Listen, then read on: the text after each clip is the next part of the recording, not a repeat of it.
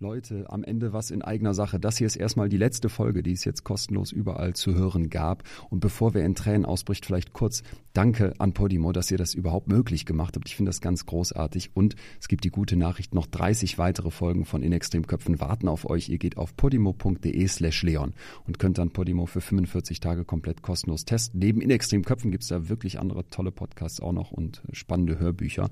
Und abgesehen davon bin ich ja jetzt ähm, die letzten Shows auf Tour. Da gibt's fast keine Tickets mehr, aber es wird demnächst eine neue Tour geben. Also vielleicht sehen wir uns nochmal live. Haltet Augen und Ohren offen. Und abgesehen davon mache ich ja noch den Podcast Betreutes Fühlen mit Atze. Also genug Chancen, dass wir uns wiedersehen. Wenn ihr Bock habt, podimo.de slash Leon, guckt da mal rein. 45 Tage kostenlos, könnt weitere Folgen hören. Und ansonsten bin ich auch immer Freund davon, dass gute Inhalte auch ein bisschen was kosten. Podimo ist echt nicht teuer und ich finde, das lohnt sich richtig. Abgesehen davon gilt hier zum Schluss wie immer bleibt mir gesund und gewogen. Vielen, vielen Dank für all das Feedback zu all den Folgen. Bis dahin, euer Leon. Es gibt kein Konzept in meiner Gemeinde von einem gesunden geistigen Zustand. Es gibt nur ein Konzept. Die, die sich entsprechend der Regeln benehmen, die sind richtig und die, die den Regeln nicht folgen können, die sind falsch. Herzlich willkommen zur neuen Folge von In extremen Köpfen. Ich bin Dr. Leon Winscheid, Psychologe und Autor und treffe in diesem Podcast Menschen, die im Extrembereich der Psyche leben. Mir geht es darum, meine Gäste zu verstehen und vor allem möchte ich von ihnen und ihren Geschichten etwas lernen. Jenseits der Norm sind die Kontraste schärfer. Man erkennt plötzlich Muster, die vorher verschwommen waren. Im Extremen verstecken sich Antworten auf Fragen, die man sich schon lange stellt oder noch nie getraut hat zu stellen. So bekommt man oft unerwartete Impulse für die eigene Psyche. Heute treffe ich Deborah Feldmann, die uns ihr Leben als Kind und Jugendliche in der ultraorthodoxen jüdischen Glaubensgemeinschaft der Satmara, einer chassidischen Gemeinde im New Yorker Stadtteil Williamsburg, schildern wird. Deborah kann uns aus einer Welt berichten, die so ganz anders ist als die uns vertraute und wird uns doch auch Parallelen aufzeigen. Ihre Geschichte ist die einer Flucht. Doch was sie uns erzählen wird, ermöglicht auch einen Perspektivwechsel, einen Vergleich der Kulturen und damit eine ganz neue Einsicht für unser eigenes Leben. Bevor wir in Deborahs unglaublich faszinierende und oft verstörende Welt abtauchen, sollten wir uns klar machen, dass wir hier eine jüdische Gemeinde in den USA kennenlernen. Wie bei allen Religionen gibt es natürlich auch im Judentum eine große Vielfalt in der Auslebung der Religion. Das sollten wir im Kopf behalten, vor allem dann, wenn wir bisher eher wenig Berührungspunkte mit dem Judentum hatten. Deborah erzählt uns aus der Gemeinde ihrer Kindheit und nicht vom Judentum als großem Ganzen. Das nur als kleiner Reminder vorab für unsere Hirne, die so gerne und schnell verallgemeinern. In dem Buch gab es eine Stelle, da habe ich gemerkt, zog sich in mir alles zusammen. Du schreibst, ich will dieses Gefühl, wie mir die Eingeweide herausgezogen werden, in Erinnerung behalten. Ich habe so etwas in meinem ganzen Leben noch nicht verspürt. Ich werde mich über Jahre fragen, ob dieser Moment der einzige in meiner fünfjährigen Ehe war, in dem ich wirklich lebendig war. Wir sind in dem Moment der Geburt, kurz nach der Geburt, genau. wo du den Geburtsschmerz deines Sohnes beschreibst. Warum würdest du sagen, tut dir dieser Schmerz so gut? Ja, das war tatsächlich der schönste Tag meines Lebens als Frau. Ich glaube, viele, viele Frauen denken sehr gerne an ihre Hochzeit äh, zurück als der schönste Tag ihres Lebens. Für mich war der schönste Tag der Tag, in dem mein Sohn zur Welt kam, aus sehr vielen Gründen. Mein Sohn ist ja auch der Grund für mein ganzes Leben heute. Aber ich glaube, in diesen Worten versuche ich ein Phänomen zu beschreiben, wie es ist, endlich mal in seinen Körper reinzukommen, weil ich bin ja in einer Welt aufgewachsen, wo ich von meinem Körper entfremdet wurde, ja, absichtlich entfremdet wurde. Dann sind ja auch gewisse Sachen in meinem Leben passiert, wo ich mich noch weiter von meinem Körper disassoziiert und, und abgetrennt habe. Ähm, aus Überlebenswillen. Und ich war an dem Punkt, bevor mein Sohn zur Welt kam, einfach von meinem Körper komplett abgeschottet. Es gab keine Beziehung zwischen mir, mein, also meinem geistigen Ich und meinem Körper mehr. Und in dem Moment, als mein Sohn zur Welt kam, war das wirklich so ein Gefühl, ich hab, beschreibe es auch in diesem Buch, als würde ich so in einem gewaltigen Rück in meinen Körper kommen. Das war ein unfassbares Gefühl, eigentlich unbeschreiblich. Ich versuche es so gut wie möglich zu beschreiben. Das war ein riesiges Geschenk, weil ich habe in dem Moment äh, eine Einheit in mir gespürt, körperlich und geistig. Ich war ein Mensch wieder und ich war auch sozusagen körperlich und geistig ausgestattet, um zu agieren und um für mich zu handeln. Ich, ich war eine Mutter. Ich hatte ein Kind, wofür ich verantwortlich war. Und ich würde mit meinem Körper und mit meinem Geist gemeinsam für dieses Kind jetzt kämpfen. Ich war wieder vereint. Das ist das Geschenk, was mir die Geburt und, und mein Kind gegeben hat. Das, was die Gemeinde versucht hat, von mir wegzunehmen. Ich würde gern verstehen, was dich Körper und Psyche so weit hat entzweien lassen. Ich weiß, das ist eine lange Geschichte, aber das ist, glaube ich, das, worum sich dein Leben ja auch dreht. Wo fing alles an? Wo würdest du sagen, da hast du zum ersten Mal gespürt, der Körper und der Geist, die eigentlich eine Einheit bilden, gehören hier nicht mehr ganz zusammen?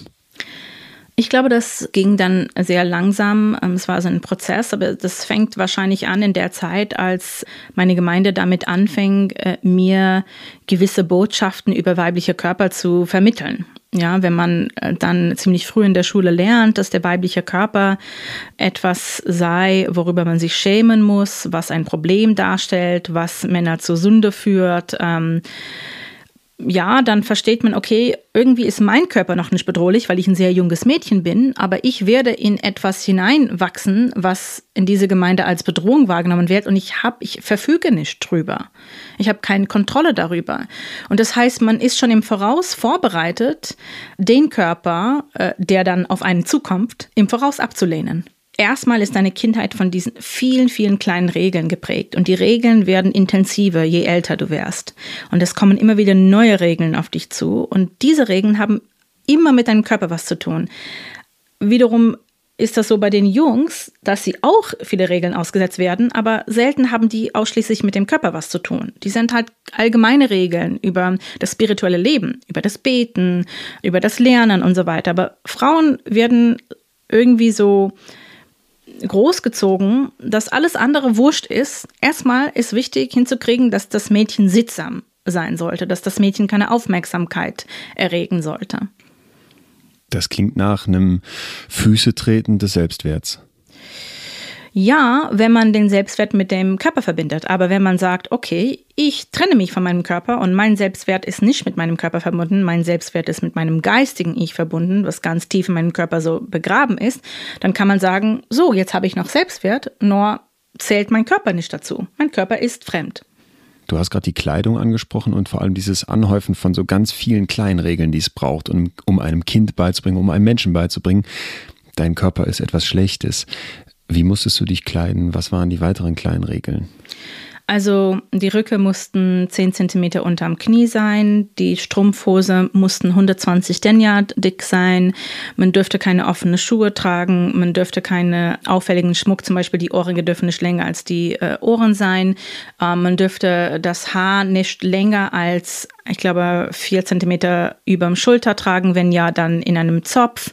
Man durfte ähm, natürlich sich nie schminken, man durfte kein Strickstoff direkt auf den Körper tragen, weil es die Form des Körpers zeigt, also erstmal Webstoff und dann Strickstoff drauf. Man dürfte keine ähm, bunte Farben anziehen, Rot war verboten. Also ich kann ewig weitergehen, ja, aber es gab schon. sehr viele Regeln. Ja. Wie lang kann man das durchhalten? Irgendwann kommt doch so ein Alter, wo man merkt, ich bin aber ein Geist in einem Körper. Nee, mit diesen Regeln kann man durchhalten. Warum? Weil alle um einen herum halten sich an diesen Regeln. Das heißt, es, es ist die Normalität. Neben der Kleidung, was wird einem noch indoktriniert? Man darf nicht singen oder Instrumenten spielen, man darf nicht Fahrrad fahren, man darf nicht laut lachen oder sprechen, äh, sozusagen in der Öffentlichkeit, damit man keine Aufmerksamkeit erregt. Also sehr viele verschiedene Regeln, die mit dem Unauffälligsein verbunden sind, weil ein Mädchen muss vor allem unauffällig sein. Wir sind mitten in New York, in Williamsburg. Die Welt dort drumherum ist ja eine ganz andere. Multikulti, ein Schmelztiegel von Kulturen. Wie merkt man, dass man in so einem völligen Paralleluniversum ist. Das ist der amerikanische Traum. Das Versprechen Amerikas ist, alle können hier ihr Leben mhm. führen mhm. und niemand wird eingreifen oder intervenieren. Insofern ist Williamsburg eigentlich perfekt, weil in New York gibt es alles und alles darf sein Leben leben. So, da dürfen die Chassidim auch ihr Leben da leben. Aber als Kind merkt man, dass man anders ist oder ist alles so unterschiedlich, dass es gar keine Normalität gibt? Wir sind einfach da geblieben, wo wir waren und haben nur unsere Realität wahrnehmen können. Und wenn ich mal den Skyline von, von der Ferne erblickt habe, war das einfach so eine, eine Welt so fern wie ein anderes Kontinent. Das war nicht, das war nicht greifbar. Du hast also ein unglaublich strenges Reglement, sehr, sehr klare Vorgaben, eine Normalität, die einem als Kind ja auch einfach mal erst vorgelebt wird. Womit soll man es vergleichen? Aber irgendwas zieht dich ja, glaube ich, schon sehr früh da raus, oder? Ja, ähm, in Kombination aus verschiedenen Faktoren. Einerseits bin ich schon in diese Gemeinde anders, weil ich wachse ja bei meinen Großeltern auf, weil die Ehe meiner Eltern ist gescheitert. Mein Vater war das siebte von elf Kinder und der war geistig behindert. Und als die Zeit äh, dazu kam, dass er heiraten musste, wollte niemanden ihre Töchter aufgeben, weil die wussten, dass er ein Problem hat. Und dann war meine, waren meine Großeltern sehr verzweifelt, weil es warteten ja andere Geschwister und man muss in eine Reihenfolge heiraten heiraten und. Das heißt, der nachfolgende Bruder darf erst heiraten, genau, wenn dein genau. Vater verheiratet richtig. ist. Und, mhm. und wenn man halt ein gewisses Alter erreicht, dann ist man nicht mehr frische Ware und das ist wirklich ganz schlimm. Und die haben, die haben sich große Sorgen gemacht und dann haben sie so ein Braut aus dem Ausland gekauft ähm, von einer Gemeinde, die nichts über unsere wusste und deshalb konnte diese Braut auch nicht wissen, dass ihr zukünftiger Ehemann ein geistiges Problem hatte. Mein Vater hat ein geistigen Alter von sieben gehabt. Und dann haben sie so eine Braut von einer ganz armen, zerbrochener Familie gefunden und sehr viel versprochen. Und dann kam sie nach Amerika und hat dann schnell bemerkt, die ist mit einem Kind verheiratet. Die war aber ganz allein in Amerika. Die hatte keine Familie und keine Freunde hier. Und meine Familie war nicht so nett zu ihr und sie ist irgendwann abgehauen. Das war ein ganz langer, komplexer Prozess für sie, aber die Gemeinde hat es ihr sehr, sehr schwierig gemacht, ähm, vor allem diese frühere Jahr, diese frühe Jahren, als sie mich zur Welt gebracht hat haben sie ähm, versucht, meine Mutter ähm, mit schweren ähm, psychotropischen Medikamenten auch im Griff zu behalten und so. Das war alles sehr hart. Ruhig zu stellen quasi. Genau, genau. Und ich bin auch nicht von ihr als Baby gepflegt worden, sondern von Tanten und, und Cousinen. Und irgendwann bin ich dann bei meinen Großeltern gelandet und da war meine Mutter schon längst weg. Machst du deiner Mutter einen Vorwurf? Du nee, gar keinen Fall. Wollte gerade sagen, du erklärst es komplett rational weg. Ja, Mama, ich, wie, wie soll ich jetzt so eine Frau in so eine Position beurteilen? Das ist ja mhm. unfassbar ähm, schlimm, was sie mhm. erlebt hat. Also viel schlimmer, als was ich erlebt habe. Und es war wahnsinnig gemein, auch von meiner Familie jemandem das anzutun. Das habe ich meinen, meinem Großvater übrigens auch nie verziehen, dass er das, dass er das richtig äh, äh, fand das so zu organisieren. Aber ich, ähm, ich war bei meinen Großeltern ähm, dann und ähm, ich habe meine Großmutter sehr geliebt und ich bin bei ihr groß geworden. Ich kam aus einer zerbrochenen Familie und das ist in, in meiner Gemeinde gibt es sowas sehr, sehr selten. Also schon war ich durch diesen Charme ähm, der gescheiterte Ehe gestempelt und ich war Außenseiterin und ich habe mich immer als Außenseiterin gefühlt, weil man mir das vermittelt hat. Und das heißt, ich habe einen Blick auf meine eigene Welt gehabt, schon von dieser Außenseiterin-Perspektive. Und ich hatte schon das Beispiel, Beispiel, dass meine Mutter raus ist. Also ich wusste, dass sie raus ist. Das heißt, es gibt schon das Konzept, man geht raus. Und ich glaube, da, da ist die Grundlage. Und dann diese Neugierde nach, nach Informationen und ähm, keinen Zugang zu den hebräischen Büchern haben zu dürfen, weil ich eine Frau war. Und haben mich deshalb Informationen aus englischen Büchern gesucht. Weil Die du nicht das, lesen durftest Genau, aber ne? es war zumindest zugänglich. Ich konnte dann heimlich zur Bibliothek und, und, und mir diese Bücher lesen, während die, die hebräische Bücher meine, meines Großvaters waren tatsächlich hinter sozusagen, die waren versperrt. Also ich hatte als Frau keinen Zugang dazu. Und ich habe mich stattdessen die englische Bücher ähm, ähm, geholt und habe da Beispiele über andere Welten und andere Lebenswege gelesen und habe dann eine Fantasie natürlich erzeugen können. Das heißt aber, wenn du als Kind schon merkst, ich bin eine Art Fehler in diesem System und wenn du merkst, ich brauche diese Bücher, um mir irgendwie einen Glücksmoment zu holen, da stelle ich mir nach einem riesigen Druck im Kopf vor. Der Druck entsteht aus der Spannung zwischen den zwei Selbsten, die man entwickelt, weil man hat ja dieses äußere Selbst, das sehr brav ist und gehorsam und alles macht, was die anderen erwartet und gleichzeitig entwickelt man ein inneres Selbst, ein geheimes Selbst, das hinterfragt und träumt. Und das Problem ist, ist, dass die beiden Selbsten, die wachsen und die wachsen auseinander und die Spannung zwischen den beiden wird sehr, sehr groß und irgendwann ist es einfach unmöglich. Eine von diesen Selbsten muss nachgeben. Und ich habe mich halt für das innere Selbst entschieden, aber viele entscheiden sich für das Äußere. Woran würdest du sagen, liegt es, dass das innere Selbst bei dir siegt? Ich habe diese Theorie, dass man, man muss das Gefühl haben, dass wenn man sein äußeres Selbst abstreift, dass man dabei nichts zu verlieren hat. Ich glaube, die, die Menschen, von denen ich kenne, die ihr äußeres Selbst ähm, gewählt haben, damit war einfach viel zu viel verbunden, was sie nicht verlieren wollten. Ich denke an, an die einzige beste Freundin, die ich hatte als Jugendliche, die einen sehr strengen religiösen Mann geheiratet hat und viele Kinder bekommen hat. Und irgendwann hat sie ihr inneres Selbst quasi getötet. Und ich war so überrascht, aber im Nachhinein dachte ich, ja, mit dem äußeren Selbst war ihre ganze Familie verbunden, die sie sehr liebte und ihre Kinder. Und äh, da, da war einfach viel zu viel zu verlieren. Ich hatte wenig zu verlieren, weil ich hatte, ich hatte keine Eltern. Ich war von Großeltern erzogen und als ich ging, war meine Großmutter, die ich sehr geliebt habe, schon dement, hat mich nicht mehr erkannt. Also es ist schon so viel, äh, was mit dem äußeren Selbst verbunden war, irgendwie selber gestorben, dass ich dann am Ende gesagt habe, na ja, mit dem Äußeren bleibt nicht viel, aber mit dem Inneren gibt es noch eine Chance. Ich glaube so, dass man verschiedene Selbstkonzepte im Kopf hat, das kennen wir alle. Man muss im Beruf bestimmten Rollen entsprechen, dann in einer Beziehung, dann vielleicht als Vater oder Mutter und dann ja auch sich alleine gegenüber, dieses innere Selbst, was du ansprichst. Du hast gerade die Motivation, finde ich, sehr klar dargelegt in deinem Umfeld, warum man sich für eins von diesen beiden selbst entscheidet. Wie schaffe ich es dann aber tatsächlich, das auch umzusetzen? Also wie mache ich ein selbst platt und lasse das andere weiter wachsen? Bei mir war das so, dass ich unter Druck stand, einen selbst zu performen, was mich gar nicht war.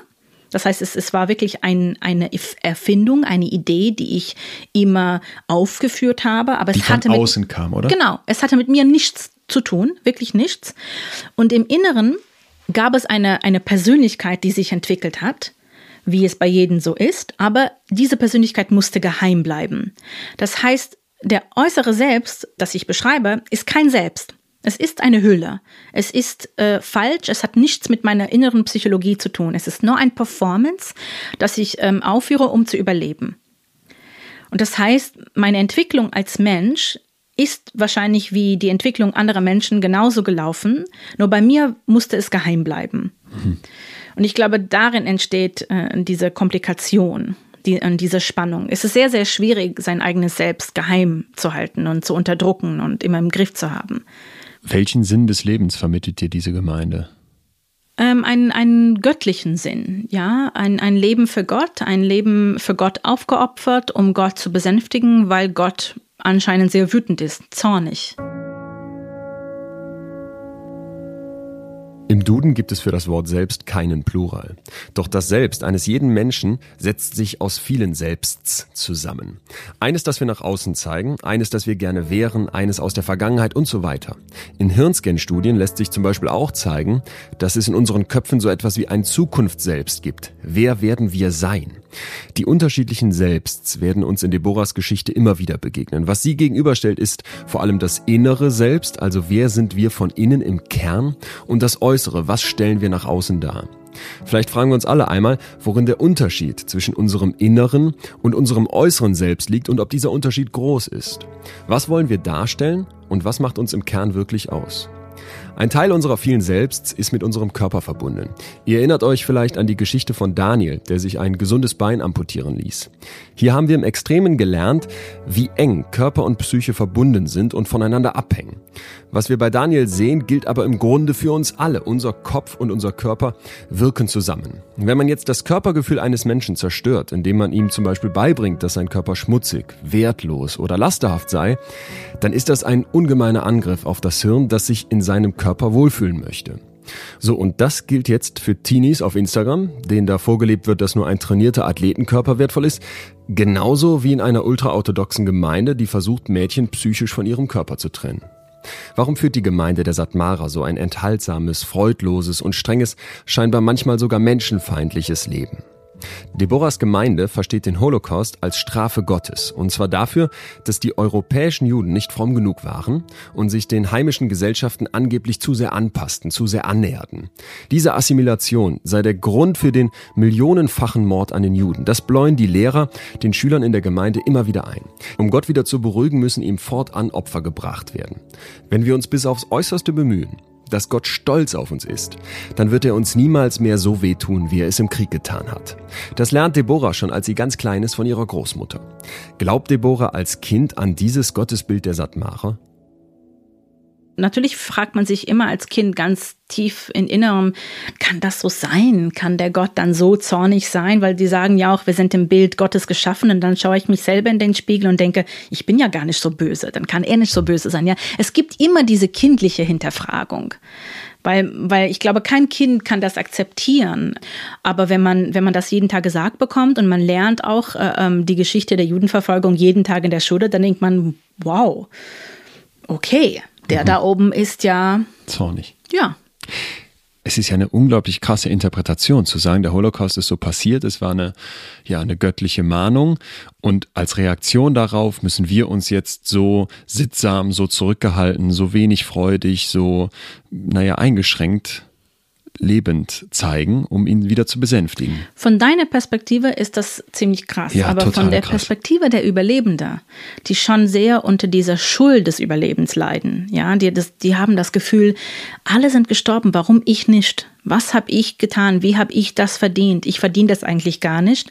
Und äh, aus dieser Schuld des Überlebens entbehren sie sich auch gerne, weil sie sich eigentlich gar kein glückliches Leben mehr gönnen können. Das klingt sehr, sehr unmenschlich, sehr, sehr ungesund, psychisch sehr ungesund. Trauma macht ungesund.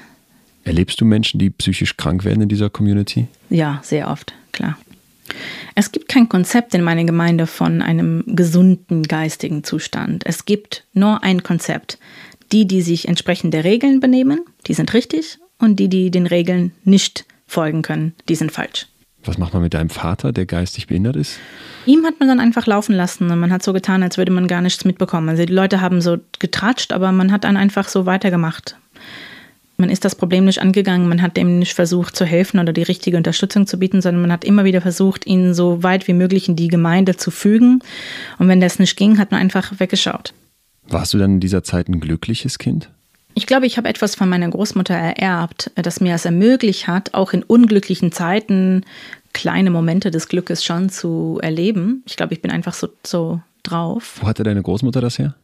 Ich weiß es nicht. Ich glaube, vielleicht kann man da Theorien finden, die über die Überlebende dann auch schon gelten, dass man sagt, jemand, der überlebt hat, muss ja schon sehr resilient sein, sehr stark sein. Sie hat ich den Holocaust und verschiedene KZs überlebt. Ne? Genau. Meine Großmutter hat eine ganz, ganz krasse Kriegsgeschichte hinter sich.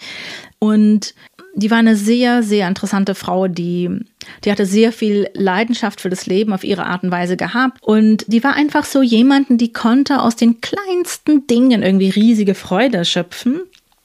Und das hat sie mir wahrscheinlich nicht unbedingt beigebracht, oder jedenfalls war sie dafür ein Vorbild. Und ich hatte immer das so in meinem Kopf, dass ich das von ihr vielleicht geerbt habe, diese Stärke, mhm. die sie zu Überlebende gemacht hat. Also ich, zumindest habe ich mir das immer gewünscht, dass ich das in mir hätte. Du suchst nach den Strohhalmen, die dir irgendwie Kraft geben? Ja, ich will, wahrscheinlich will ich einfach glauben, dass, dass ich etwas bekommen habe, so genetisch, da, das mich dann stark macht, das mich ähm, überlebensfähig macht. Ich will wahrscheinlich an so einen Mythos glauben mhm. hinter meiner Großmutter. Und ich glaube, deshalb kann ich sagen, dass ich ab und zu mal als Kind diese kleine Glücksmomente hatte, weil ich habe das in ihr, in ihre Fähigkeit gesehen und habe es nachgeahmt. Gibt es irgendwen, von dem du sagen würdest, der liebt dich bedingungslos in dieser Zeit als Kind? Meine Großmutter hat das auf ihre Art gemacht, aber für den Holocaust-Überlebende ist das tatsächlich sehr schwierig, weil wenn du alle Menschen, die du bedingungslos geliebt hast, verloren hast, dann kriegst du Angst, wieder zu lieben oder zumindest hast du Angst, die Liebe zu zeigen. Das heißt, meine Großmutter hat mich nie umarmt oder hat mir nie gesagt, dass sie mich liebt, aber ich wusste das irgendwie, weil das würde dann so mit, mit verschiedenen Codes vermittelt, die nur ich verstehen könnte.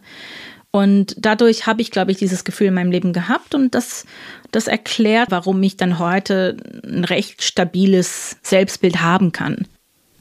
Religiosität und Glauben haben wir eben kurz darüber gesprochen und das hast du schon mit so einem leichten Lächeln, sage ich jetzt mal, fast mit einem zynischen Blick mir beschrieben, wie ihr dort auf die Welt blickt, wie ihr dort auf Gott blickt in dieser Gemeinde.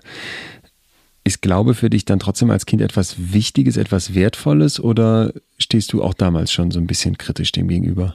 Nee, also ich glaube schon, dass ich als Kind äh, versucht habe, vor allem etwas Freiheit beim Glauben zu haben oder zumindest ein konkurrierendes Gottesbild irgendwie in mir selber zu züchten, weil das Gottesbild, das einem auferlegt wird in diese Gemeinde, so beängstigend ist und so, so eine Belastung äh, ähm, ist, dass man versucht, nicht erstmal das Bild zu zerstören, sondern ein konkurrierendes Bild oder ein, ähm, anderes Bild für sich zu haben, das erträglicher ähm, sein sollte. Und erst viel später, ich glaube nach dem Ausstieg, versucht man sich überhaupt mit dem Glauben als Konzept auseinanderzusetzen. Aber zuerst will man einfach erträglichere Bilder haben.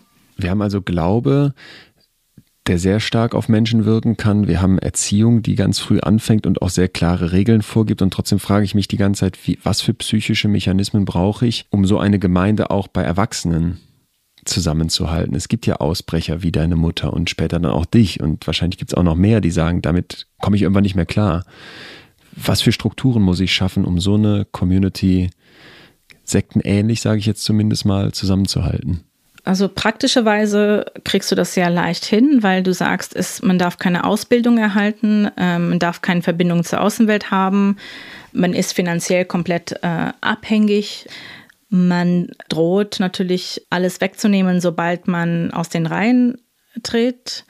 Also das würde bedeuten, jemanden, der aussteigen müsste, würde alle Kontakt zu seiner Familie und seine Freunde und Nachbarn verlieren. Er würde keine Gemeinde und keine Menschen, die mit ihm nah sind, mehr haben. Er würde keine Möglichkeit haben, sich ähm, einen Lebensunterhalt zu erwerben. Er hätte keine weltliche Ausbildung und würde die Außenwelt auch gar nicht verstehen, würde darin gar nicht klarkommen.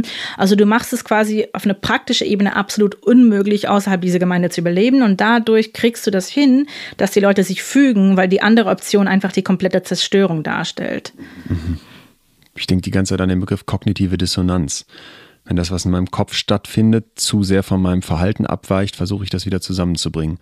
Das heißt, wenn mein Verhalten klar zeigt, solange ich hier in dieser Community bleibe, funktioniert das alles, wird mein Kopf zurechtbiegen, dass das schon irgendwie passt. Oder wie bei mir, ähm, geht, geht der Kopf in eine ganz andere Richtung und dann ist die Spannung so unerträglich, dass eine oder das andere muss dann nachgeben. Genau. Bei mir war das schon so, dass ich dann mich entschieden habe, die Hülle, diese äußere Selbst, die nicht mein Selbst war, abzustreifen und zu töten und endlich mein inneres Selbst zu befreien und, und damit das Risiko auch eingehen, dass ich dann in der Außenwelt ganz alleine stehe und vielleicht nicht klarkomme. Man hat den Eindruck, dass es bei dir schon ganz früh anfing.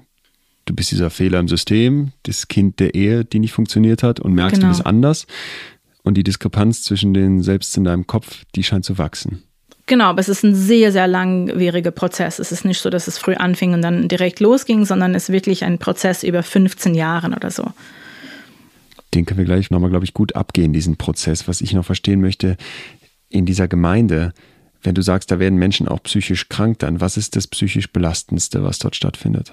Wahrscheinlich ist das Belastendste dass selbst über die intime Beziehung zu Gott verwaltet wird. Ich glaube, das, das ist sozusagen der Kern des Missbrauchs, weil ich glaube, der, der frühe menschliche Beziehung zu Gott, die man als Kind hat, und das muss auch nicht Gott sein, das kann zur um, Spiritualität oder zum Konzept von Magie oder egal. Also ich glaube, jedes Kind hat so ein, eine Vorstellung davon und ein privates Verhältnis dazu dass darüber sofort verwaltet wird und dass es manipuliert wird ähm, in diese Beziehung, der, ähm, die sehr angstgeprägt ist. Ich glaube, da wird sehr früh etwas Wichtiges zerstört worauf sich alles andere, glaube ich, danach baut. Weil am Ende, was wir da beschreiben, ist, dass das Urvertrauen mhm. zerstört wird. Das Urvertrauen in die Welt, in vielleicht einem Konzept von Gott, in Menschen, in, in, im Leben, das wird zerstört. Glaubst du, dass jemand sich so perfide hinsetzt und sich das so überlegt oder ist das etwas, was sich ergibt und dann funktioniert? Das ist einfach ein Beispiel von, von vererbte Traumata, weil da sind Menschen, die traumatisiert sind, Durch die Überlebende, Holocaust? genau, die haben kein Urvertrauen mehr und geben das einfach so weiter, weil sie das so glauben. Und die geben das als, aus Überzeugung weiter. Und Ohne dann geben, bösen Willen. Genau, weil die es wirklich glauben. Und dann lieben die Kinder ihre Eltern und akzeptieren das als Wahrheit, was, weil ihre geliebte Eltern das vermitteln. Und die vermitteln das weiter, auch aus vermeintlicher Liebe und Überzeugung. Macht scheint immer wieder eine ganz große Rolle zu spielen. Genau, weil solche Gemeinden funktionieren oft als, als komplexe Hierarchien ne, der Autorität und man bekommt Autorität als Belohnung für irgendwelche Loyalitäten oder Dienstleistungen. Und je gehorsamer man ist, desto mehr Zuspruch und Autorität bekommt man ähm, und je mehr man von, von dieser Linie dann abweicht, je niedriger ist man dann auf diesem Leiter, auf dieser Hierarchie und je mehr, desto mehr leidet man auch. Wenn man an dieses Konzept der Selbstwirksamkeit denkt, dass man als Mensch erleben möchte, dass man etwas bewegen kann, dass man auch eine gewisse Macht über Dinge hat und das vielleicht etwas ist, was uns von Grund auf antreibt, wo merkst du, dass du dir Macht holen kannst und auch musst für dich? Ja, genau. Man denkt lange, dass man das innerhalb des Systems schafft. Und deshalb dachte ich, okay, dann, dann werde ich irgendwie ähm, einen, einen, Ruf für Gehorsamkeit irgendwie entwickeln. Dann werde ich auch eine gute Partie finden und ich werde heiraten und ich werde selber Kinder bekommen. Irgendwann werde ich diesen Leiter hochklettern und ich werde auch Autorität haben. Und dann werde ich äh, vielleicht ein Gefühl der Erfüllung haben. Aber es ist nicht so gegangen. Und ich glaube, am Ende finden sehr viele heraus, dass sie einen viel zu hohen Preis für diese kleinen bisschen Autorität gezahlt haben. Man bricht nicht aus der Gemeinde aus, in der Deborah aufwächst, weil der Preis dafür so hoch ist. Das klingt von außen vielleicht erstmal unvorstellbar, denn für das Leben in der Gemeinde zahlt man ja noch einen viel höheren Preis, den Preis der Freiheit, der Selbstbestimmung, der Freude am Leben. Außerdem ist um die Gemeinde keine Mauer gebaut und Deborah hat es doch auch geschafft, von dort auszubrechen. Warum bleiben manche Menschen also dort? Ich glaube, dass wir hier erstmal uns kein Urteil erlauben dürfen. Das ist ganz wichtig, denn für manche ist das Leben der Satmara vielleicht genau das Richtige, auch wenn wir das von außen nicht nachvollziehen können, weil unser Leben so ganz anders ist. Was wir aber anhand von Debors Geschichte gut nachvollziehen können, ist, wie man es schafft, im Kopf von Menschen Mauern zu errichten, die kaum zu überwinden sind. Deborah will raus und schafft es trotzdem jahrelang nicht. Und damit ist sie nicht alleine. Es gibt einige in der Gemeinde, die lieber raus würden. Doch zwei sehr starke Mechanismen kommen hier zusammen und halten die Menschen davon ab. Das erste sind die Narben des Traumas. Ich habe Deborah gefragt, wer sie geliebt hat. Und sie sagt, es war ihre Großmutter. Aber eben nur auf ihre ganz eigene Art. Denn es sei schwer für Holocaust-Überlebende, überhaupt zu lieben oder Liebe zu zeigen, berichtet Deborah. Ich erinnere mich hier sofort an die Folge mit Eva Sepeschi, die als Kind in Auschwitz war und danach unbedingt wieder lieben wollte und der es doch auch sehr schwer fiel. Das Trauma des Holocaust wirkt noch Generationen später, weil zuerst Kinder und später Enkel aufwachsen, deren Familien mit einer schrecklichen Erfahrung belastet sind. Das erzählt uns Deborah und Eva Sepeschi hat es uns schon sehr ähnlich berichtet. Anders als Eva Sepeschi hat Deborah den Holocaust selbst nicht erlebt. Sie gehört zur nächsten Generation. Doch in ihrer Familie, in beiden Familien, hat der Holocaust so riesige psychische Wunden gerissen, dass das Ganze als Erfahrung unglaublich stark nachhalt. Und damit alleine zurechtzukommen, ohne die Gemeinde, die einem von klein auf erklärt, dass das alles eine Warnung Gottes war, der auf keinen Fall erneut erzürnt werden darf, das baut natürlich einen riesigen Druck auf, das Fundament der Mauer. Hinzu kommt jetzt der zweite Mechanismus, der Glaube.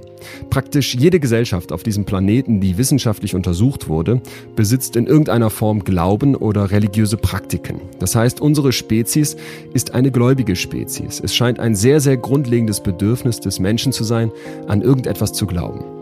Die Gründe dafür sind umstritten. Doch wenn man sich die psychologischen Effekte ansieht, dann zeigt sich, dass Glaube vielen Menschen Halt gibt, Trost spendet, Zusammenhalt sichert und vor allem Antworten auf die großen Fragen des Lebens liefert.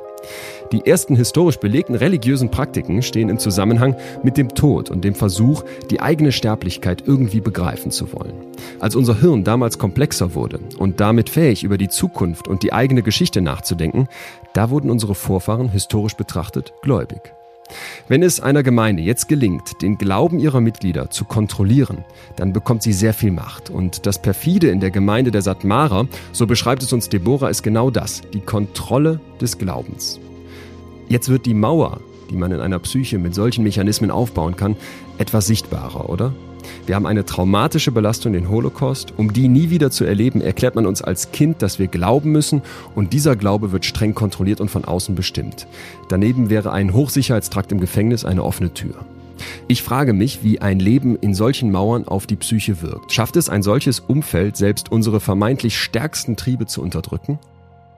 Wann küsst du das erste Mal einen Jungen?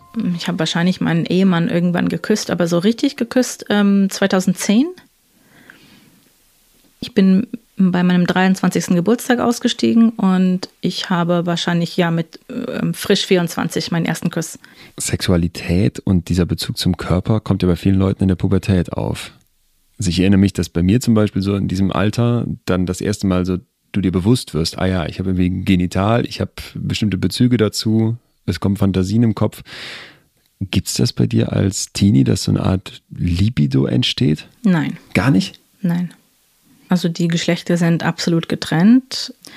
Der Körper wird ja schon früh als, als eklig und abstoßend dargestellt. Man hat vor allem Angst vor dem Körper. Also da ist, glaube ich, zu viel Dissoziation, um ein Libido zu ermöglichen.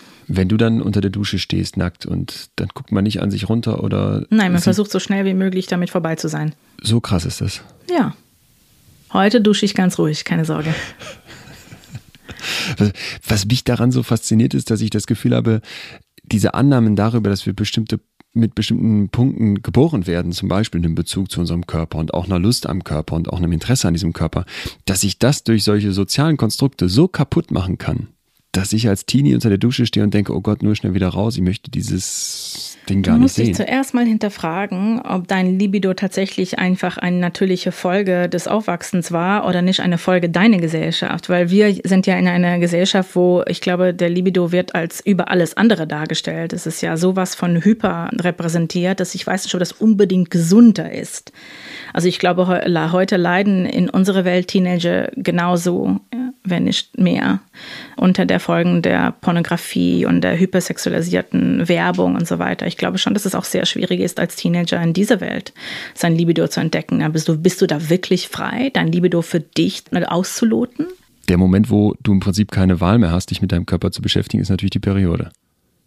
Ja, auf eine gewisse Art schon, aber das ging dann aber auch vorbei. Also das hat man mir dann irgendwie erklärt, falsch erklärt. Wie hat man es dir erklärt? Dass der Körper sich reinigt. Und ich habe gedacht, das passiert mit Jungs auch. Mehr hat man da nicht gesagt. Also man hat mir einfach gezeigt, was zu tun war und dann hat man nie wieder drüber geredet. Und ich habe irgendwie auch wahrscheinlich da dissoziiert und habe äh, gelernt, damit zu leben, ohne viel drüber nachzudenken. Das heißt, sowas wie Biologieunterricht in der Schule, wo. Nee, gab es nicht. Ausgeschlossen. Genau. Wird denn über Geschlechter gesprochen? Also hast du eine Vorstellung davon, wie ein Mann nackt aussieht?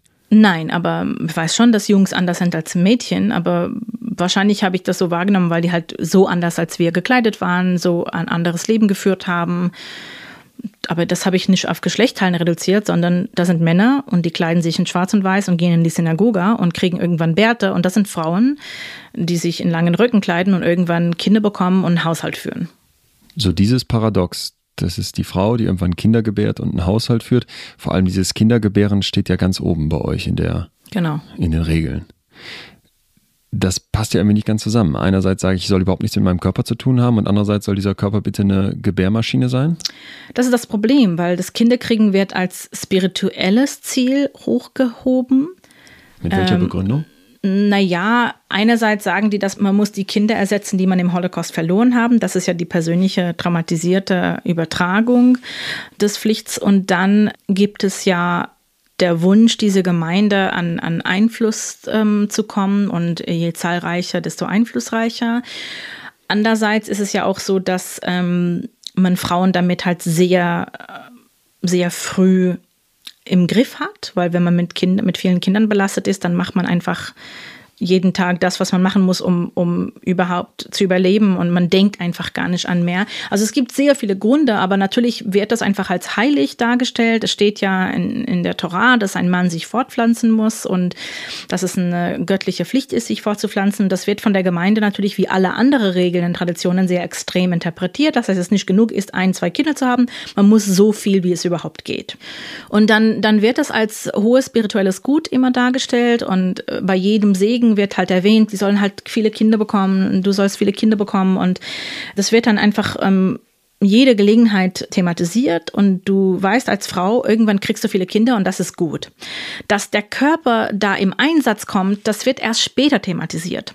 Also es wird schon getrennt. Das Kinderbekommen wird erstmal vom Körper getrennt. Später sagen die, ah, übrigens, diesen Körper, also der eigentlich böse und eklig ist, der muss jetzt in Einsatz kommen. Das ist der Widerspruch, aber, aber zuerst ist es getrennt. Du bekommst viele Kinder, aber da wird die, der Körper eigentlich gar nicht erwähnt um diese Kinder zu kriegen, brauche ich einen Mann als Gegenstück, der in meinem normalen Leben als Frau die ganze Zeit keine wirkliche Rolle spielen darf. Ich darf dem auch nicht gefallen. Ich darf mich auch in Gedanken wahrscheinlich nicht mit dem auseinandersetzen. Kriegst du das hin, tatsächlich zu sagen, Männer sind für mich so ein Tabuthema oder gibt es da schon Anziehungspunkte? Ja, also ich glaube nicht, dass man sich viele Gedanken macht als Frau in dieser Gemeinde über Männer. Man kommt nie mit denen in Kontakt. Also bevor diese, dieses Treffen, ähm, bevor diesem Treffen, ähm, das man hat mit dem Mann, den man heiraten wird, kommt man sonst wirklich nie mit dem anderen Geschlecht in Kontakt. Man kommt ja nicht wirklich richtig ins Gespräch. Also es gibt ab und zu mal Ausnahmen, vielleicht mit Cousins oder naja, auch die Brüder und Schwestern leben so ein getrenntes Leben, dass es wirklich schwierig ist, da einen, Bezug zu spüren.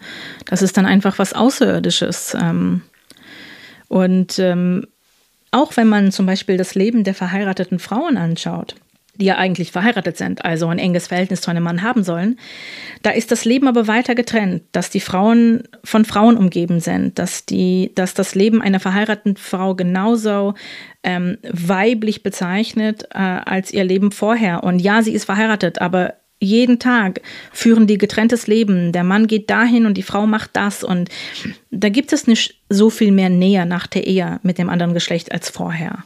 Wenn du so beschreibst, die Frau ist dazu da, dass der Mann Kinder bekommt. Der Mann muss sich fortpflanzen. Es sind ja. nicht beide.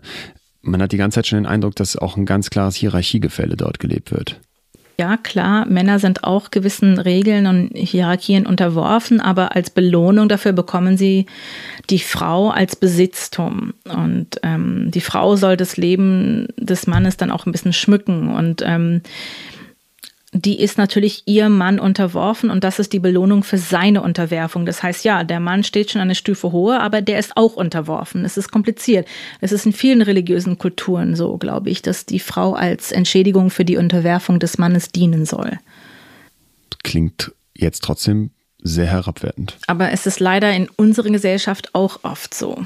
Mit unserer Gesellschaft meinst du jetzt die westliche? Genau, mit der westlichen Welt. So sogar Welt. mit der westlichen Welt sehen wir auf sehr subtile Art natürlich, dass wann immer ein, ein Mann in seinem Leben frustriert ist, kann er seinen Frust immer aber auf eine Frau ausleben. So, das ist immer noch die, dieser Instinkt, weil das ist ein sehr altes Narrativ auch, ja.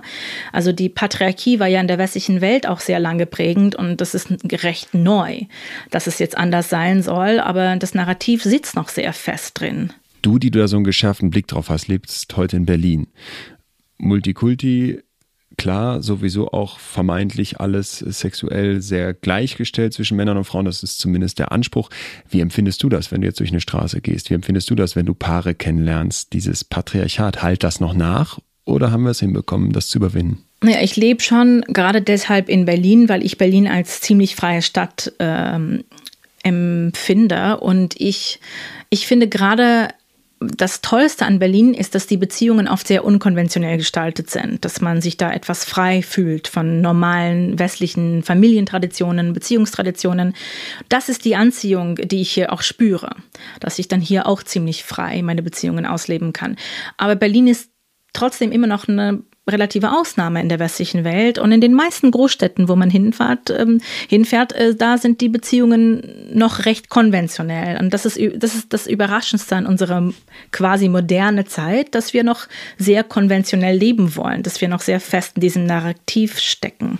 Können Sie sich vorstellen, dass dieses neue Rollenverständnis von Mann und Frau, was ja es, wie du richtig beschreibst, lange in der Menschheitsgeschichte nicht gab, eine Mission von dir ist?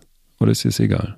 Nee, nee, es ist mir auf gar keinen Fall egal. Und ich versuche das tatsächlich in meinem alltäglichen Leben neu zu gestalten und ein neues Narrativ zu finden. Aber das muss jeder für sich machen. Das kann keine, keine einzige Person für die Welt schaffen. Das ist etwas, was wir Mensch für Mensch neu gestalten. Und das wird dauern und das ist auch okay. Und es gibt viele Frauen, die das alte Narrativ beruhigend finden, die vielleicht äh, das Konzept eines Neuen zu finden ähm, beängstigend sehen. Und das ist auch in Ordnung und das wird dauern. Und ich glaube, Frau für Frau für Frau endet man das. Und ähm, es sind immer mehr Frauen und es sind immer mehr Männer. Und das wird, das wird schon. Was an Deborahs Geschichte unglaublich wertvoll ist, ist der andere Blickwinkel, den sie uns eröffnet. Das Leben in ihrer Gemeinde ist uns vollkommen fremd und was uns fremd ist, verurteilen wir schnell als falsch oder zumindest nicht ganz richtig. Deborah ermahnt uns genauer hinzusehen. Hätten wir nicht gedacht, dass es in unserer Natur liegt, irgendwann in der Pubertät eine Libido, Lust auf Sex, Selbstbefriedigung und den Körper zu bekommen? Sie ist in einer anderen Kultur aufgewachsen und hat all das nicht erlebt, wie sie uns erzählt. Jetzt nehmen wir unsere Standards und wenden sie offensichtlich auf alle anderen an, wenn uns das irritiert. Das ist typisch Mensch. Aber vielleicht ist unsere Kultur übersexualisiert und der Drang zum Sex als Teenie gar nicht so natürlich, wie wir glauben. Wahrscheinlich liegt die Wahrheit wie immer irgendwo in der Mitte und es ist legitim, dass wir eine Meinung haben, was wir besser oder schlechter finden. Doch spätestens, wenn wir mit erhobenem Zeigefinger über die Unterdrückung der Frauen in der Gemeinde der Satmara schimpfen, macht es Sinn, wenn wir uns an die eigene Nase fassen und fragen, wo in unserer Kultur Frauen seit Jahrhunderten und zum Teil auch noch heute unterdrückt werden. Unser Interesse an Deborahs Schilderung aus dem Leben der Satmara ist doch auch ein Stück weit voyeuristisch, oder? Die Beschreibungen sind so krass, das Kopfkino riesig, das meiste neu für uns und natürlich interessiert uns das und nimmt uns doch auch in die Pflicht zu spiegeln und uns ein Stück weit selbst zu reflektieren. Eine andere Kultur kennenlernen, das heißt immer auch, die eigene besser einordnen zu können, weil man erkennt, dass normal in Anführungsstrichen auch ganz anders aussehen kann. In Deborahs Gemeinde ist es normal, dass junge Frauen mit Hilfe einer Ehestifterin verheiratet werden. Die Ehestifterin wird gut bezahlt, um zwei junge Menschen zusammenzubringen, die auf dem Papier nach den Kriterien der Gemeinde zusammenpassen könnten. Doch Deborah ist kein ganz leichter Fall. Was muss die Ehestifterin schaffen, um sie zu vermitteln? Ja, das ist wirklich ein guter, guter Job und äh, man muss gut daran sein. Also nicht jeder kann das machen. Man muss schon eine besondere Gabe dafür haben. Und die meisten, die haben so Karteisystemen, wo es dann halt eine ähm, Indexkarte über jede Familie und jede, jedes Mädchen und jede Junge gibt. Und die haben sehr viele Informationen. Und ähm, was sie dann eigentlich machen müssen, ist, sie müssen irgendwie eine Kompatibilität herstellen zwischen Familien, weil die glauben in der Gemeinde, dass Ehe nur so funktionieren können, wenn die Familien ähm, die jüdische jüdische Praktiken ähm, ähnlich ausleben, weil am Ende geht es um einen Haushalt zu bauen und ein Haushalt ist durch Ritualen und Traditionen geprägt. Und diese Ritualen, die müssen irgendwie ähnlich sein äh, aus den Kindheiten der beiden, sonst kommt es zu Zusammenprall, weil ein, eine Frau will das Ritual so ausleben und der Mann so und dann gibt es kein Gefühl von Zuhause und Vertrautheit. Das heißt, es hängt nicht von der individuellen Kompatibilität der Menschen, ich sondern sagen, es muss jetzt, steht jetzt keine Persönlichkeit drauf. Wie ist die Deborah als Kind? Ja, aber weißt du warum? Weil man kaum miteinander so intime Zeit verbringt. Man muss sozusagen die Ritualen gemeinsam ausführen als Familie. Ach, das wäre gar ja, nicht relevant. Genau. Was sollen die? Die gehen ja nicht mal ins Theater zusammen. Also die, die haben kein Date Night. Äh, hier, da, hier wird ein jüdisches Leben gemeinsam geführt und das bedeutet, dass man die gleiche Praktiken irgendwie ähnlich ausleben muss, aber sozusagen dass man sich verträgt, warum soll das wichtig sein? Also es, es, es gibt wenig Intimität bei Paaren. Wen sucht die Ehestifterin für dich aus? Ja, ich bin ein Problem. Ich habe halt die Eltern, die verschwunden sind, äh, die einen Schandfleck äh, darstellen, aber ich habe dafür entschädigt, indem ich mich einen Ruf in der Schule erarbeitet habe. Ich bin, ich gelte dann irgendwann als, als braves, kluges, tüchtiges Mädchen und das steht auf der Karteikarte. Genau. Und, und dadurch denkt die Ehestifterin, hm, vielleicht finde ich jemanden von einer guten Familie, wo der Junge vielleicht etwas zu alt ist. Wenn der etwas zu alt ist, hat er Schwierigkeiten zu heiraten. Und wenn er, genau, und wenn er jüngere Geschwister hat, die auch auf ihn warten, dann steht der Familie unter Druck, dann biete ich so ein Mädchen an. Und dann habe ich so einen Mann bekommen, der dann 23 war und ich war 17. Und 23 ist jetzt schon ist alt. alt. Es ist sehr alt, ja. Das war der Ausgleich. Ja. Wie lernt ihr euch dann kennen? Interessanterweise sagt man auf Jiddisch, es wird ungetrunken, das ist angetragen. Das heißt, die Ehestifterin kommt zu meiner Familie und zu meinen Großeltern und sagen, Herr, ich habe so eine Idee. Und dann geht sie zu der anderen Familie und sagt, ich habe so eine Idee. Und dann versucht sie, die beiden Seiten zu überzeugen. Ganz kurz, du spielst dabei keine Rolle ich und dein keine Ahnung. auch nicht. Du ich dass es stattfindet. keine Ahnung, genau. Und ähm, sie versucht, beide Familien erstmal zu überzeugen, die andere Familie in Betracht zu ziehen. Und dann kommt es irgendwann dazu, dass sie sich persönlich treffen. Meine Großeltern und die Eltern dieses Mannes. Und dann kommt es zur nächsten Stufe, wo mir gesagt wird, dass ich dann, ich werde dann sozusagen beschauen, inspiziert werden. Da muss ich zu einem Supermarkt und da wird meine ähm, möglich zukünftige Schwiegermutter dann auch in diesem Supermarkt sein, um mich einfach erblicken zu können, um zu sehen, ob ich ihr Sohn gefallen werde. Auch da ist der Sohn nicht dabei, das genau, macht die Mutter erstmal. Die Mutter macht das erstmal. Und dann, wenn die Mutter denkt, hm, das könnte mein Sohn gefallen, dann wird das organisiert, dass wir uns in einem neutralen Ort, also nicht bei meiner Familie, nicht bei ihrer, sondern bei einem Cousin oder irgendwo, bei mir war es meine Tante, dass wir uns als ganze Familien erstmal da treffen und dann lassen sie uns kurz alleine. Wird man dafür dann zurecht gemacht, schick gemacht, damit man Ja, auch ja. gefällt? Also da spielt dann plötzlich dieses, der Körper ist Schande und du sollst nicht toll aussehen, du sollst dich Nein. aufreizen, spielt keine Rolle mehr. Nein, es spielt noch eine Rolle. Ich, man hat mich nicht irgendwie so. Ähm, Aufreizend. Nein, aber man, man zieht sich was Schönes an und man macht die Haare recht und ja, man sollte schon charmant aussehen, aber da wird kein äh, großen Fass aufgemacht. Aber ja, man, man sollte schön aussehen, ja. Gefällt dir das in dem Moment, dich schön zu machen? Oder ist das was, wo du sagst, ist egal, kenne ich ja so gar nicht? Ich glaube, ich war etwas nervös. Im Moment etwas nervös. Ich wäre höllennervös, wenn ich wüsste, ich treffe jetzt gleich meine Ehefrau, was meine Eltern arrangiert haben mit einer Ehestifterin glaube, als Vermittler. die, die organisieren das wahrscheinlich absichtlich so, dass man so wenig Zeit im Voraus hat, darüber nachzudenken. Man findet wirklich an demselben Tag heraus, dass man den trifft. Also eine halbe Stunde vorher oder so. Dann schnell duschen, anziehen und gehen. Also man hat einfach keine Zeit. Gut, dann siehst du ihn das erste Mal und was denkst du? Ja, ich bin erleichtert, weil er sieht ganz nett aus, recht harmlos, süß, der, der spricht ganz normal, der ist nicht dann total verfrommt. Ich habe hab sehr Angst gehabt, dass er dann frömmlerisch wäre und dann, dass ich dann äh, nicht mit ihm zurechtkommen würde, aber der ist ganz nett und ähm, bodenständig und kann sich unterhalten und ich denke, ja, ist gar nicht so schlimm, also mit dem kann ich mich vielleicht gut verstehen. Hattest du Freundinnen, wo du sagen würdest, die haben irgendwelche schrecklichen Typen? Ja, ähm, ich hatte eine Freundin aus meiner Kindheit, die zufälligerweise in demselben Gebäude gewohnt hat, nachdem wir beide zu gleicher Zeit verheiratet wurden.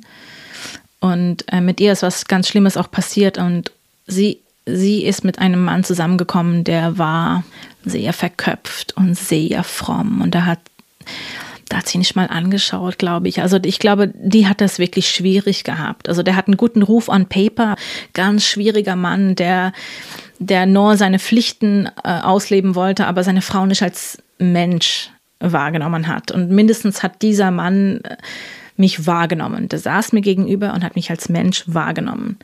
Und das war schon, das war schon ungewöhnlich. Du bist jetzt ja jemand, der sagt, ich habe in dieser gesamten Jugendzeit überhaupt keine Lust kennengelernt. Ich habe meinen Körper nicht wirklich kennengelernt. Auf was muss man dich da jetzt vorbereiten? Ja, auf, auf die Fortpflanzung, so auf die praktischen Methoden. Die haben halt beauftragte Lehrer, die dafür verantwortlich sind und den besucht man kurz vor der Hochzeit, sowohl Männer als Frauen und da soll das erklärt werden. Und Also wie jeder eine hat Klasse, wie so ein Workshop. alleine.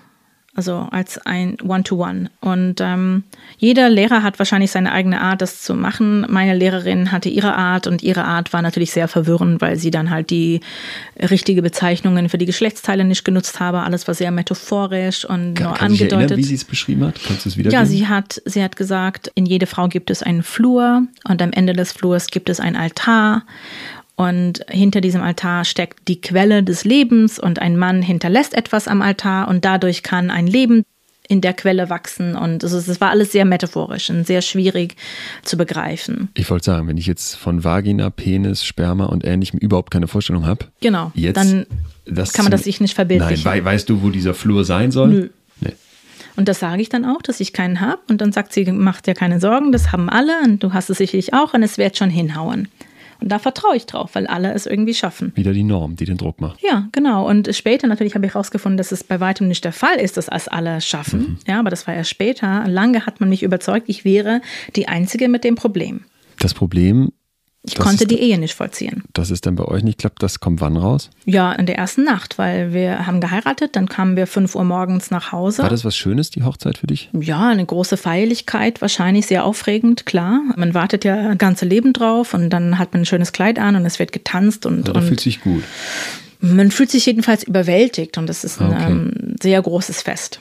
Und dann kommt man nach Hause und die letzte Phase der Hochzeit ist quasi, dass man die Ehe vollzieht und das ist auch geplant und das wird erklärt und wird vorbereitet. Und auf den, es gibt ja zwei Betten im Schlafzimmer und auf dem Bett der Frau. Weil man sonst schon- getrennt schläft? Genau. Und auf dem Bett der Frau liegt dann das Handtuch schon ausgelegt und äh, meine Schwiegermutter hatte Gleitgel auch am Nachttisch vorbereitet. Also man weiß, das ist Teil der Hochzeit. Jetzt liegst du dann da. Deborah weiß jetzt, okay, jetzt, ich Genau, weiß grundsätzlich, es muss jetzt noch irgendwas kommen. Ja.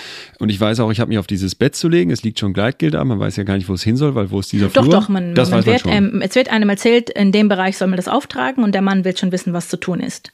Und der Mann wird, ähm, es wird ihm auch erklärt, dass er irgendwie hinstoßen soll. also, dass die Frau jetzt feucht wird, weil das irgendwas mit Lust zu tun Nein. hat, ist ausge undenkbar. Nein. Und dann haben wir das einfach so versucht, so gut wie wir konnten. Und äh, das war für uns beide wie gegen eine Wand stoßen. Es ging einfach absolut nichts. Wir haben nicht verstanden, was gehen soll. Wir haben keine Vorstellung gehabt, was Erfolg wäre und was Misserfolg sein soll. Und wir hatten versucht und versucht und das ging nicht. Und dann hatten wir gedacht, vielleicht haben wir es doch irgendwie hingekriegt, ohne zu wissen. Und dann sind schlafen gegangen. Und am nächsten Morgen äh, kam ähm, der Vater meines neuen Ehemannes, ihn zum Gebet abzuholen und hat gefragt, na, hat's geklappt? Und er so hat dann wahrscheinlich ein bisschen erklärt, wie das ging. Und der Vater meinte, hat nicht geklappt. Und dann hat er, hat er seine Mutter erzählt. Und dann hat die Mutter meine Tante erzählt. Und dann ging es um die Gemeinde. So innerhalb einer Stunde haben alle oh Rabbiner davon gewusst, ja. Aber Moment, es ist ja schon eine Höllenvorstellung, dass die Schwiegermutter einem Gleitgel ins, in der Hochzeitnacht äh, parat stellt und am nächsten Morgen weiß die ganze Gemeinde, wir haben es nicht hingekriegt. Mhm. Obwohl das jetzt das höchste Ziel gewesen wäre. Genau. Wie gehst du damit um? Ja, es war ganz schlimm, weil es war sozusagen der erste Tag meiner Ehe und schon war das Vertrauen zwischen uns zerstört. Was mir im Nachhinein als Methode der Gemeinde auch aufgefallen ist, dass man sofort die Intimität eines Paares zerstört, ja. weil die Intimität eines Paares natürlich eine Konkurrenz zur, zur Autorität in der Gemeinde darstellt. Weil wenn, ein, wenn eine Nähe zwischen einem Mann und einer Frau hergestellt wird, dann ist das sehr stark. Das ist eine sehr starke Einheit, was ein Paar bilden kann und natürlich eine Bedrohung zur absoluten Autorität Autorität. Und ich glaube, gerade deshalb wird das sofort sabotiert, damit man sofort sozusagen gegeneinander gestellt ist und, und nicht als Team dasteht. Gelingt das bei euch auch? Oder verbindet euch irgendwas? Nein, ich glaube, bei uns würde das Vertrauen tatsächlich endgültig am ersten Tag zerstört. Und ähm, heute verstehen wir uns sehr gut, weil wir sind beide ausgestiegen, wir haben beide ein neues Leben gestartet, wir haben auch irgendwann mal mit ganz viel Distanz darüber gesprochen. Aber damals gab es einfach in der Ehe keine Chance. Trotzdem hängt jetzt dieses Damoklesschwert über euch. Wir müssen Sex haben und du bist ja eigentlich auch die Gebärmaschine. Genau, ich muss schwanger werden. Das ist der Damoklesschwert. Wie schafft ihr das? Ja, hat sehr lange gedauert und war sehr mühsam und schmerzhaft. Aber nach einem Jahr habe ich das geschafft, quasi die Ehe partiell zu vollziehen, damit es überhaupt dazu kam, dass Sperma in mir irgendwie ausgelöst wurde, ja. Und der Weg dahin? Naja, hat bedeutet ähm, ganz viele Sextherapisten, ganz viele Echte Ärzte, Therapeuten oder mehr so? Beides. So erstmal die, die, die Quacksalben äh, so ja. in, den, in der Gemeinde und dann habe ich natürlich Was Hilfe außerhalb gesucht. Dann? Ja, natürlich, dass es mein Problem ist, dass ich mich nur entspannen muss und so weiter. Und ähm, man geht halt vom Arzt zu Arzt. Auch die Ärzte wissen sehr wenig über dieses Problem. Es ist ja auch in religiösen Gemeinden verbreitet oder zum Beispiel bei Leuten, die sexuellen Missbrauch erlebt haben. Also das ist ein Problem in sehr spezifischen ähm, Milieus. Wir sprechen von Vaginismus jetzt. Da. Genau. Und äh, auch also viele Frauenärzte wissen leider zu wenig darüber. Das heißt, es war überhaupt schwierig, an diese, an diese Informationen erstmal zu kommen. Und irgendwann ähm, hatte ich dann diese, ich habe Übungen bekommen, die ich machen musste und so, ich weiß nicht, wie man auf Deutsch Dilator sagt, das sind so kleine Tuben, die, die sollten einen, einen Penis darstellen und die werden aber in immer größer werdenden ähm, großen äh, ähm, eingegeben, da man damit Spreizer üben soll. Quasi. Ja, genau. Mhm. So war's. Und, und das hat aber nicht geklappt. Und dann bin ich irgendwann zu einem Hypnotherapeuten gegangen, weil ich so verzweifelt war. Und bei diesem Hypnotherapeuten habe ich es irgendwie geschafft, Geschlechtsverkehr halbwegs hinzubekommen, weil ich so verzweifelt war und weil man mich damit gedroht hat, dass, dass mein Mann sich von mir scheiden lassen würde und dass ich dann quasi auch obdachlos wäre, weil meine Familie mich nicht zurücknehmen würde. Also ich war quasi, ich, ich musste schwanger werden, um zu überleben. Und ich habe an nichts anderes gedacht, außer schwanger werden, schwanger werden, weil ich musste überleben. Und dann würde ich schwanger, tatsächlich nach diesem ersten halbwegs erfolgreichen Versuch. Und dann ist es mir aber sehr schlecht geworden, weil ich verstanden habe, jetzt bin ich aber wirklich gefangen. Auch wenn ich raus will, kann ich nicht raus, weil ich ein Kind bekomme. Ich will das nicht schaffen, dieses Kind mit mir rauszunehmen, aber ich muss irgendwie raus, weil ich will ja nicht, dass es ein Kind jetzt gibt, das genauso aufwächst wie ich. Also ich bin dann in eine totale Depression geraten während der Schwangerschaft und ähm, zu dem Moment zurückzukommen, äh, womit wir angefangen haben. Aber als er dann zur Welt kam, ist es mir auf biologischer Ebene sehr, sehr klar geworden, ich gehe. Ich nehme jetzt meinen Körper und meinen Geist und ich trenne mich von dieser Gemeinde und von dieser Denkweise und ich gehe mit dem Kind und er wird ein ganz anderes Leben haben. Bin die nicht. Es gibt also Grenzen. Genau. Ich kann die Intimität in der Ehe kaputt machen. Ich kann dir als Kind beibringen, dass es keine Liebe gibt. Ich kann dich von deinem Körper separieren. Aber so ein Schmerz, der so verbindet, das bleibt dir. Das bleibt, ja. Gab es irgendwas, wo du sagen würdest, das ist was Gutes an dieser Gemeinde? Ich glaube schon, dass es verschiedene Persönlichkeitstypen gibt, die darin sehr gut funktionieren. Also Leute, die zum Beispiel selber davor Angst haben, Entscheidungen treffen zu müssen, die sich in Strukturen sehr wohlfühlen. Ich glaube, solche Gemeinden sind eigentlich super und deshalb hört man ja auch immer wieder Geschichten von Leuten, die sich freiwillig entscheiden, ähnliche oder vergleichbare Gemeinden beizutreten. Aber für so Typen wie ich ist das die Hölle, ja, weil also ich würde lieber ganz alleine auf der Welt sein, als, als mir irgendwie irgendwelche sinnlose Regeln zu unterwerfen. Was ist das überwältigende Gefühl, das du in dieser Zeit als Kind und Jugendliche in dieser Gemeinde hast? Ja, wahrscheinlich zu ersticken. Hm. Ich gehe viel, viel lieber mit der Angst vor der Freiheit um, als mit der, mit der Angst vor dem Ersticken. Also mich stört die Unsicherheit nicht, die mit der Freiheit kommt. Mich stört äh, dieses erstickende Sicherheit. So. Das im Kontrast, wenn ich mich jetzt heute umgucke in unserer Generation und auch noch Leute, die vielleicht jetzt gerade erst Anfang 20 sind oder die Schule beenden, dann habe ich genau diese Angst vor der Freiheit, oft als etwas, was viele vielleicht nicht erkennen, aber spüren. Was soll ich machen? Ich habe so viele Optionen, ich bin so unsicher und dass wir uns so sehr nach diesen klaren Bildern zurücksehen. Ich erkläre mir übrigens dadurch, dass es so viel Rechtspopulismus wieder gibt und auch so ein Besinnen auf das alte, Gute, vermeintlich Gute, ja. weil ich diese Struktur wieder haben möchte. Ja. ja, ich glaube, weil der Mensch das manchmal auch so will, dass sein, sagt man, Handlungsvermögen mhm. weggenommen wird. Und, ähm, Die Qual der Wahl weg. Ja, ich, das Ding ist, dass, dass der Handlungsvermögen ist eigentlich das Schönste an dem Menschsein. Es macht uns zu einem Menschen und zu einem Individuum und es gibt dem Leben auch ein Zauber aber es, es fordert was von uns und viele wollen sich diese Forderung nicht stellen und ich glaube, dadurch entsteht dieser Hang zur Tradition und zur Halt des Strukturen. Das ist auch okay und ich will das auch niemandem absprechen. Ähm, das Ding ist, es muss ja immer eine freie Wahl sein. Man muss ja diese Strukturen frei wählen können und frei abstreifen können. Und das Problem ist oft, dass man das nicht kann. Individuum heißt unteilbar, nicht viele selbst, sondern hm. eins was gibt es jetzt noch für Selbsts in dir? Das ist ja meistens ein holder Anspruch, dass man nur ein Individuum ist, ein einzelnes Ding, aber im Grunde haben wir viele Facetten. Genau, ich habe auch viele, viele Persönlichkeitsteile und natürlich ist mein Ziel im Leben, diese Persönlichkeitsteile in einem Raum ähm, unterbringen zu können, dass ich dann als Persönlichkeitssumme dieser Teile bin und immer auf alle Teile gleichzeitig greifen kann. Natürlich ist das nicht in jedem Moment so, weil es gibt Momente, die einen gewissen Anteil von mir dann besonders beanspruchen und da helfen die anderen nicht und gehen halt in ihren Raum rein. Aber das ist mein Ziel und ich bin mir diese Teile, diese alle Teile in mir bewusst und ich stelle mich diese Teile und es wird wahrscheinlich ein lebenslanger Projekt sein, mhm. die dann irgendwie zueinander und miteinander zusammenzubringen. Aber ich glaube, das ist ein Prozess, den wir alle machen. Welchen Teil aus diesen vielen Selbst magst du am liebsten? Der Teil von mir, der schreibt, der Teil von mir, der liest, der sich mit Kunst verbindet und dadurch inspiriert fühlt, der den Zauber in, in den alltäglichen Momenten sieht. Ich hatte hier schon ganz oft Menschen, die schreckliche Kindheitserfahrungen gemacht haben, auch so einzelne traumatische Erlebnisse und hatte immer wieder den Eindruck, es halt nach.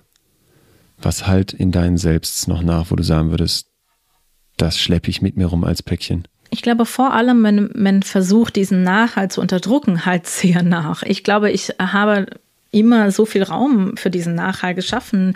Vor allem in meiner Arbeit, in meinem Schreiben erlaube ich diese Erinnerungen und diese Erlebnisse einen Raum.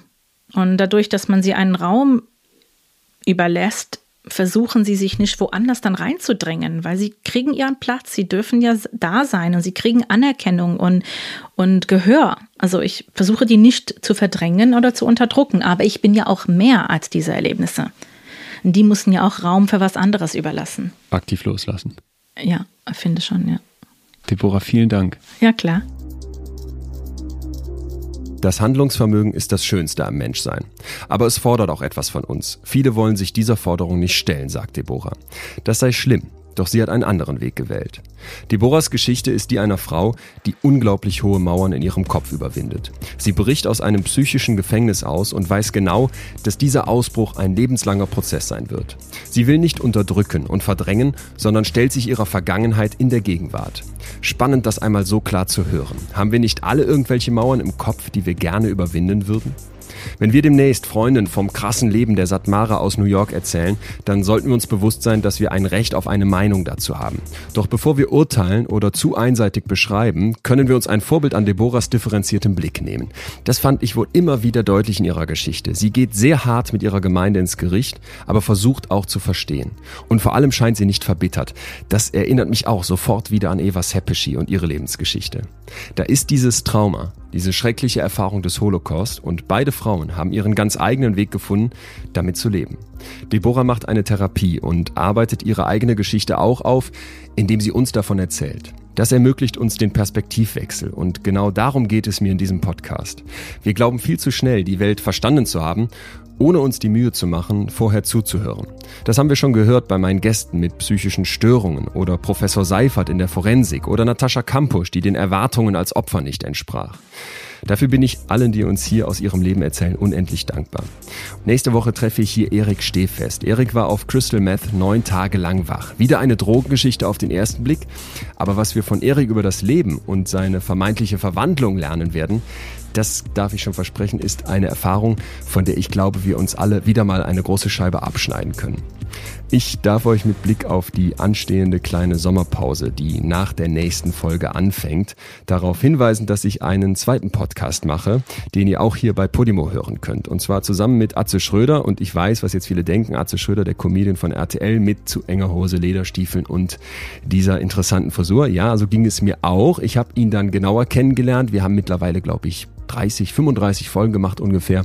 Und es geht um Gefühle. Der Podcast heißt Betreutes Fühlen. Wir behandeln zum Beispiel Liebe, Ängste, Leidenschaft, toxische Beziehungen, Scham, die Zufriedenheit und beleuchten diese großen Gefühle, die uns, glaube ich, alle umtreiben, immer mit Atzes Lebenserfahrung. Und ich kann euch sagen, der Mann hat unfassbar viel Tiefe. Der ist extrem belesen, der ist sehr philosophisch, der hat einen ganz, ganz anderen Blickwinkel als dieser Bühnenatze, den wir vielleicht von RTL kennen. Und meiner Seite nämlich mit psychologischen Studien, mit Experimenten, mit Tierversuchen, die zum Teil sehr, sehr krasse Abgründe unserer Psyche aufzeigen, aber eben, glaube ich, immer auch diesen positiven Twist haben, was können wir machen, um in unserer Gefühlswelt etwas sicherer zu navigieren. Wenn ihr Lust habt, hört da mal rein. Ansonsten, wie gesagt, nächste Woche hier die letzte Folge der Staffel, danach eine kleine Sommerpause und ich würde mich riesig freuen, wenn ihr mir bis dahin wie gewohnt treu bleibt, wünsche euch eine gute Zeit und würde mich auch sehr bedanken, wenn ihr eine kurze Bewertung da lasst und falls noch nicht geschehen, jetzt auf Abonnieren klickt. Bis dahin, macht's gut. Euer Leon in extremen Köpfen. Ein Podimo Original, produziert von Auf die Ohren.